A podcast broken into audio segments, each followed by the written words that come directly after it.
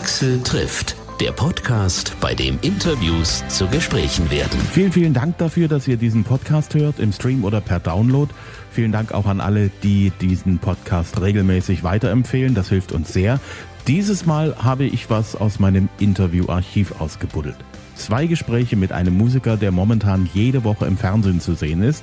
In der Jury von Deutschland sucht den Superstar.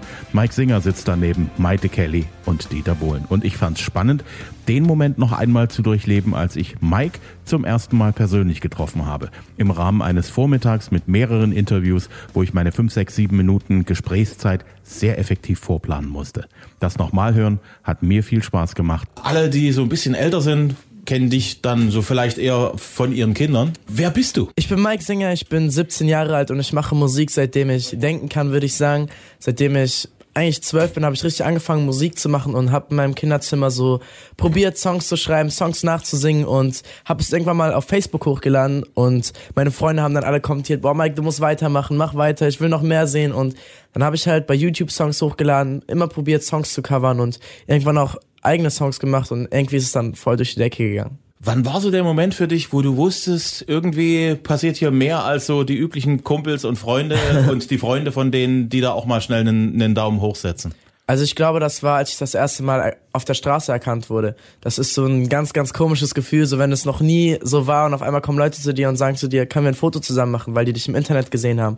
Und erstmal war das für mich auf jeden Fall auch ein bisschen so, oh, krass, durchs Internet werde ich jetzt auf der Straße erkannt es waren noch ganz, ganz wenige Leute, aber das war für mich auf jeden Fall etwas ganz, ganz, ganz Neues und ein cooles Gefühl auf jeden Fall. YouTuber ist ja nun mittlerweile fast schon ein richtiges Berufsbild. Also bei YouTubern bestimmt, aber ich bin Musiker und ich benutze YouTube einfach nur, um meine Musik da zu zeigen und merke ich nicht, um natürlich auch so Tour-Sachen zu posten und so. Aber bei mir passiert nur musikalisches Zeug auf YouTube. Warum ist für dich YouTube so ein wichtiger Kanal? Also für mich ist YouTube einfach ein wichtiger Kanal, weil ich glaube, ohne YouTube könnte ich meine Musik nicht so zeigen, wie ich sie jetzt zeigen kann. Bei YouTube zeige ich meine Musikvideos, die Musik. Man kann sehen, was die Leute darauf antworten, wie, wie die es finden, ob die es mögen oder ob sie es nicht mögen. Und ich finde es einfach gut, weil du halt direkt eine Resonanz siehst. So, du siehst direkt, ob die Leute es feiern oder nicht, was du da gerade gemacht hast. So am Anfang steht ja bei vielen so, dass das, das Video im Kinderzimmer ja, genau. äh, mit der Wandergitarre und du fliegst jetzt nach New York. Ja, das ist echt schon mega crazy, so dass ich jetzt auch so viel von der Welt sehen kann. Ich war schon in so vielen Orten auf der Welt und das ist echt mega schön. Mhm. Spielst du auch im Ausland irgendwo eine Rolle? Also außerhalb des deutschsprachigen Auslandes? Gibt es also, da Fans von dir? Da gibt es auf jeden Fall ein paar Leute, weil wir haben irgendwie letztens geguckt, da war ich irgendwo in den Charts. Wo? Chile. In Chile war ich in den Charts irgendwie mit meinem deutschen Album, was echt mega krass ist. Also die Leute interessieren sich auch ein bisschen für die deutsche Musik. Aber ich glaube, dass schon die meisten Leute in Deutschland sind. Ja. Du bist 17? Genau. Schule ist für dich erstmal beiseite gepackt. Also ich war bis vor kurzem noch auf einer ganz normalen öffentlichen Schule, aber das wurde halt irgendwie viel zu viel durch so viele Termine und so viele Auftritte, dass wir einfach jetzt beschlossen haben, dass ich jetzt erstmal nur Musik weitermache und ab nächstes Jahr dann Privatunterricht nehme und mein Abi fertig mache. Also das steht bei dir aber fest. Auf jeden Fall, ja. War das bei euch in der Familie auch eine Vorbedingung, äh, Also dass du jetzt erstmal die Musik an erste Stelle stellst? Für meine Eltern war es auf jeden Fall wichtig, dass ich die Schule fertig mache, dass ich einen Abschluss habe, dass ich was auch in der Hand habe. Und irgendwann wurde es halt einfach so viel, dass man sich auch irgendwie entscheiden musste. Wenn man jetzt irgendwie die ganze Zeit nur unterwegs ist, dann kann man, findet man irgendwie nicht mehr die Zeit dafür und man hat auch keine Zeit mehr zum Lernen und das ist halt irgendwie schwierig geworden. Und meine Eltern haben mich da von Anfang an unter unterstützt, aber ihnen war wichtig, dass ich einen Abschluss habe, ja. Mhm. Wann war dir klar, dass mit der Musik, das will ich nicht bloß machen, weil ich da Spaß dran habe und meine Freizeit damit verbringe, sondern das wäre eine Beschäftigung, das möchte ich jeden Tag immer machen und idealerweise auch Geld damit verdienen? Also ich glaube, das habe ich gemerkt, als ich das erste Mal so richtig im Studio war.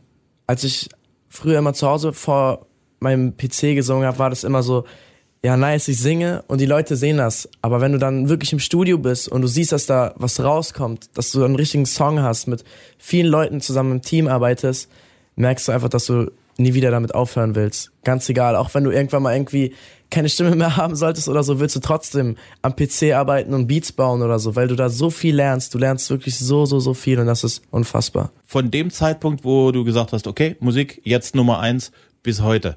Was ist für dich der Moment, wo du gemerkt hast, dein Leben ist schon ganz schön auf den Kopf gestellt? Also ich merke das jetzt zur Zeit mega, wenn ich, wir sind einfach fast jeden Tag unterwegs und wir sind in Städten und ich weiß gar nicht, wo wir jetzt gerade sind. Ich, da, ich denke so zum Beispiel, wir waren doch gestern noch in München und jetzt sind wir auf einmal hier in Dresden. Das ist so, so, so, so krass und ich sehe halt sehr oft meine Familie nicht mehr, meine Freunde und das ist schon etwas, was auf jeden Fall manchmal auch blöd sein kann, aber trotzdem nehmen wir uns schon oft Zeit, damit ich auch was mit meiner Familie und meinen Freunden unternehmen kann. Aber das ist so eigentlich das Einzige, was ein bisschen blöd ist, wo man, wenn man so viel unterwegs ist, sieht man halt oft seine Familie und Freunde nicht. Ja. Was steht 2018 schon an, was du weißt, dass es auf dich zukommt und äh, was würdest du dir für 2018 wünschen, dass es eintritt? Also gerne auch privat. Okay, was ich auf jeden Fall weiß, was kommt, ist mein neues Album. Am 19. Januar kommt Déjà-vu raus und da bin ich wirklich sehr, sehr, sehr gespannt, weil wir haben da wirklich sehr, sehr viel Zeit reingebracht. Nach dem ersten Album Karma haben wir so viele Leute kennengelernt, viele Songwriter, viele Produzenten und ich bin auch einfach reifer in meiner Musik geworden und auch im Musik schaffen, glaube ich. Und da bin ich echt gespannt, was die Leute so sagen zu der Musik und was dann alles kommt. Darauf will ich mich ein bisschen, ich will mich ein bisschen überraschen lassen. Also ich will nicht irgendwie mir irgendwelche Ziele setzen. Ich will es einfach nur, dass alles auf mich zukommt. Aber was ich mir privat wünsche, ist auf jeden Fall gesund zu bleiben und viel auch mit meiner Familie und Freunden zu sein. Was machst du, wenn du keine Musik machst? Also wenn ich keine Musik mache und zu Hause bin, dann chill ich meistens mit meinen Freunden. Wir zocken viel miteinander, so Playstation und so. Aber selbst in meiner Freizeit mache ich immer Musik. Also jeden Tag, wenn ich zu Hause bin, ich habe zu Hause ein kleines Home-Studio, mache ich irgendwie auch Musik. Hm. Bastel an Beats und so, ja. Wenn du zockst, dein Lieblingsspiel? Call of Duty.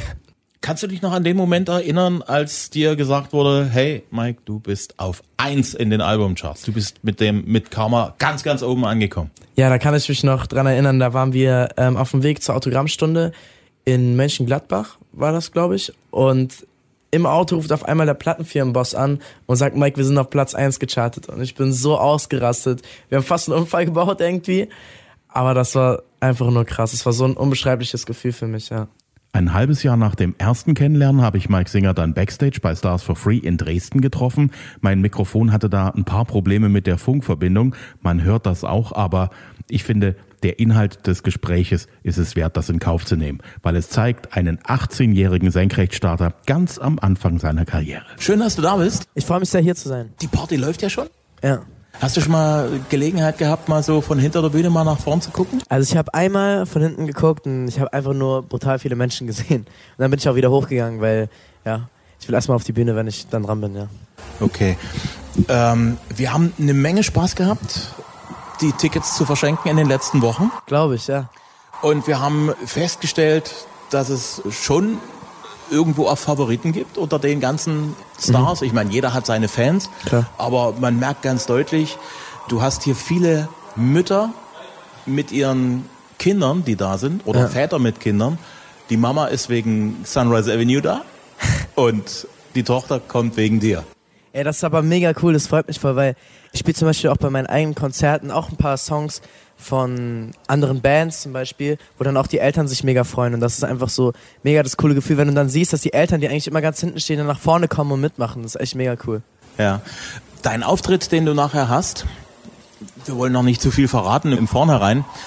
Was hast du vor? Was, was machst du heute?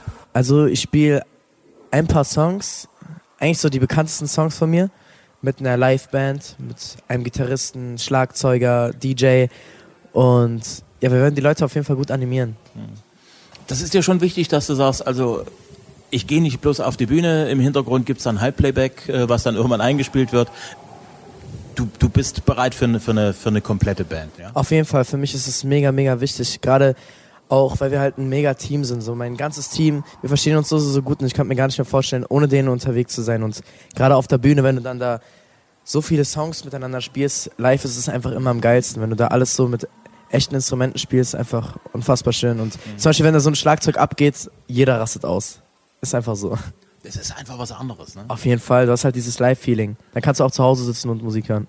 Nee, das stimmt, äh, weil, sagen wir mal so, irgendeinen schönen Drumcomputer oder irgendwas, du nimmst ein, nimmst ein Pad und drückst dann drauf und dann geht das halt los. Ja.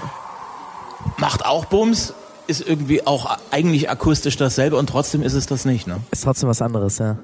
Der DJ, warum ist der dir wichtig, dass du auch einen DJ mit in der Band hast? Also mein DJ ist mein Produzent, mit ihm mache ich eigentlich fast alle meine Songs, auch jetzt gerade, wir haben einen, Tour einen Tourbus jetzt gerade, mit dem wir unterwegs sind, auch ein Studio aufgebaut und wir sind den ganzen Tag schon da drin, machen Musik und er heißt Phil, Phil the Beat und mit dem fühle ich mich einfach unglaublich wohl und er tut die Leute auch nochmal anheizen vom DJ-Pult aus und er weiß einfach ganz genau, wie ich bin und falls ich mal irgendwie einen kleinen Fehler mache oder so, dann rettet er das auch irgendwie.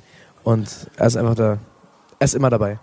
Das ist schon cool, wenn man so ein bisschen sich auch ein bisschen zurücklehnen kann als Frontmann, Auf weil man Fall. weiß, da hinten ist eine Band, die mich, die mich auch auffängt. Ne? Voll, die unterstützen mich die ganze Zeit. Ich meine, wenn man auf der Bühne ist, dann passieren einfach mal kleine Fehler irgendwie und das sind halt dann fünf Leute hinter dir, die dann auch immer aufpassen. Das ist echt schön. Ja. Ihr seid von Köln hierher gekommen im Bus? Genau, wir sind in Köln eingestiegen, aber ich bin auch jetzt gerade von meiner Familie gekommen. Ich war ein paar Tage dort, bisschen entspannt und jetzt wieder paar Tage hier mit euch unterwegs für Stars for Free und dann drehe ich jetzt für eine Serie für Nickelodeon, habe ich eine Hauptrolle und da drehen wir jetzt in Berlin, genau. Okay, cool. Kannst du da schon ein bisschen was verraten, was in der Serie, worum es ungefähr geht? Also das ist schon du, die dritte Staffel, das ist schon die dritte Staffel und ich spiele einen sehr schüchternen Musiker, der Luke heißt und also es gibt schon die zweite Staffel auf Nickelodeon, die läuft auch eigentlich fast jeden Tag, aber die dritte Staffel wird eben gerade gedreht und es ist sowas in der Art wie High School Musical. Viele kennen das. Es ist einfach eine Musikantenschule, wo halt sehr viele Leute drauf sind in dieser Schule, die einfach Musik machen wollen und bekannt werden wollen. Und darum geht die Serie. Ja. Wer ist noch mit in deiner äh, Schule beziehungsweise in der Klasse? Den oh, da sind ganz, ganz, ganz viele, aber bekannte, es sind ganz viele Stargäste dabei. Zum Beispiel waren jetzt Bars Melody auch da oder Ado Kojo. Ado Kojo, äh, der hat jetzt vor kurzem seine ne, äh, letzte Single rausgebracht, Mamacita, die ich auch mit meinem Produzenten zusammen produziert habe. Und der war jetzt auch zum Beispiel dabei. Oder Boston Melody, die gehen mit mir mit auf Tour, machen bei mir die Vorgruppe. Und es sind ganz, ganz viele Leute da. Ist auf jeden Fall eine coole Serie. Ja. Ähm, Bella Ciao ist ja. ein, ein Phänomen, wo vor allen Dingen wir Älteren so ein bisschen geguckt haben, was, wie, warum, wie, woher ja. kommt das plötzlich und, und warum Bella Ciao? Was äh, macht die Faszination von dieser Melodie, von diesem Song für dich aus? Also erstmal finde ich, dass diese Melodie natürlich einfach unglaublich ist, unglaublich schön. Ich habe die Melodie das erste Mal bei der Netflix-Serie Haus des Geldes gehört und irgendwie hat mein ganzes Team diesen Song gefeiert, dieses Bella Ciao, Bella Ciao. Jeder kennt das einfach und wir haben uns einfach überlegt, lass uns einen Song daraus machen. Und auch bei meinen Freunden, alle von meinen Freunden kannten diesen Song. Wegen dieser Serie eben. Ich denke, die Älteren kennen es eben wegen den Italienern, aber die Jüngeren kennen es halt auch alle jetzt wegen dieser Serie, weil diese Serie so einen krassen Hype hat.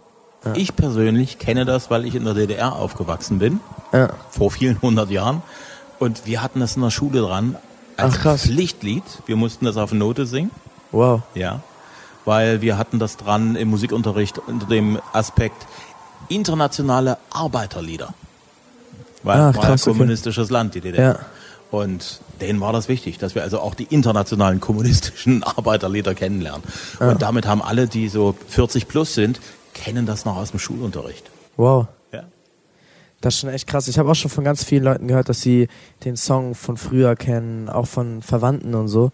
Und wir haben auch zum Beispiel bei YouTube auch ein paar negative Kommentare bekommen, weil wir zum Beispiel weil wir den Text verändert haben, aber den Song, den wir aus Bella Ciao gemacht haben, ist einfach ein ganz, ganz anderer Song. Das hat nichts mit der Geschichte zu tun oder sonst was. Also wir haben einfach einen komplett neuen Song daraus gemacht und wollten da nicht irgendwie in die Geschichte eingreifen oder so. Ja.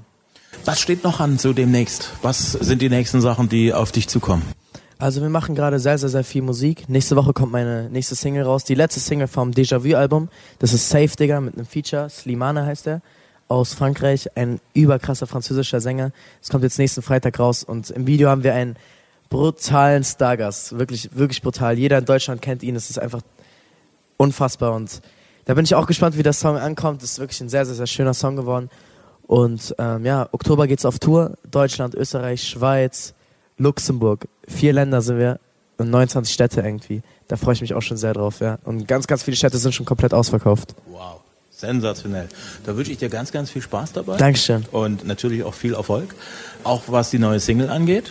Gibt es da eine Geschichte hinter dem Song, wie es zu dem, äh, zu dem Song zu der Zusammenarbeit gekommen ist? Also dieser Song ist entstanden, als wir letztes Jahr auf Tour waren mit meinem Produzenten und mein Produzent hatte diese Melodie im Kopf schon die ganze Zeit und hat sie im Tourbus die ganze Zeit gesungen. Und ich meinte dann, ey, was ist das für eine Melodie? Was ist das die ganze Zeit? Den Song gibt's schon. Aber wir haben eine komplett neue Version davon gemacht. Und dann haben wir gedacht, okay, lass ihn uns einfach aufnehmen. Im Tourbus haben wir ihn aufgenommen, letztes Jahr auf Tour. Und deswegen ist der Song einfach mega besonders für mich. Und ich wollte einfach einen französischen Feature darauf haben, weil der wirklich ein unfassbar krasser Künstler ist. Er ist jetzt auch bei The Voice äh, von Frankreich in der Jury und ist einfach ein unglaublicher Künstler. Und er hat so eine krasse Hook gemacht. Das ist richtig geil. Das ist ein richtiger Partysong. Wenn es für dich auf die Bühne geht mit der Band, gibt es da so die letzten Minuten, bevor es dann wirklich äh, alles scharf geht, ein Ritual bei euch, wo ihr sagt, also da stimmen wir uns nochmal richtig ein, fokussieren uns? Auf jeden Fall, also wir gehen immer alle zusammen und wünschen uns natürlich jedem Einzelnen viel Glück und dann geht es eigentlich schon direkt auf die Bühne. Wir machen immer noch so ein mega Ding, wo wir dann alle Teamsinger schreien und danach geht es eigentlich los auf die Bühne und okay. da rocken wir. Backstage, ihr habt hoffentlich schön bei uns? Auf jeden Fall sehr, sehr, sehr schön. Wir fühlen uns sehr wohl, leckeres Essen sehr nette Leute. Was ist etwas, wo, wo du dich wirklich richtig drüber freust, wenn das da ist? Äh, etwas, wo du sagst, also eigentlich ohne möchte ich es nicht auf die Bühne gehen, weil das ist, das ist mir wichtig, jetzt mal abseits von Schickimicki und solchen Sachen, wo du sagst, das ist schön, wenn es da ist. Also ich finde, es ist schon sehr, sehr, sehr wichtig, so einen eigenen, so einen Rücks Rück Rückzugsort zu haben. Das ist sehr, sehr, sehr wichtig, wo man auch ein bisschen mit dem Team einfach chillen kann und runterkommen kann, bevor die Show losgeht. Wenn man das nicht hat und einfach mit tausenden Leuten zusammen ist, ist es auch manchmal schön, aber man will einfach mal Ruhe haben, so wie wir sie hier auch haben, mhm. und dann auf die Bühne gehen. Mhm. Weil wir einfach schon die ganze Zeit unterwegs sind und wenn es dann auf die Bühne geht, muss man sich einfach fit machen. Mhm. Ja. Und was so an, an Süßigkeiten, Snacks, äh, Obst, Gemüse, was ist es, wo du sagst, das ist schön, wenn das da ist? Also Süßigkeiten sind immer nice, aber davon muss man ein bisschen weniger nehmen. Das ist echt nicht so cool. Axel trifft Mike Singer. Mal was aus meinem Interviewarchiv. Momentan ist er ja in der Jury bei Deutschland sucht den Superstar. Nächstes Mal dann wieder ein aktuelles Gespräch mit einem der wenigen Musiker aus unserem Land, dessen Musik überall auf der Welt ein Begriff ist. Ein Pionier der deutschsprachigen Popmusik. Peter Schilling. Wir sprechen über den seit Jahrzehnten andauernden Erfolg seines größten Hits, Major Tom, über sein neues Album und vieles mehr. Axel trifft gibt's immer Dienstag mit einer neuen Folge, kostenlos, überall wo es Podcasts gibt, zum Download und auch zum Streamen, auf Apple Podcast, auf Google Podcast, auf Amazon, Podigy, Overcast, Deezer, Spotify, auf Audio Now und hitradio RTL.de. Bis zum nächsten Mal.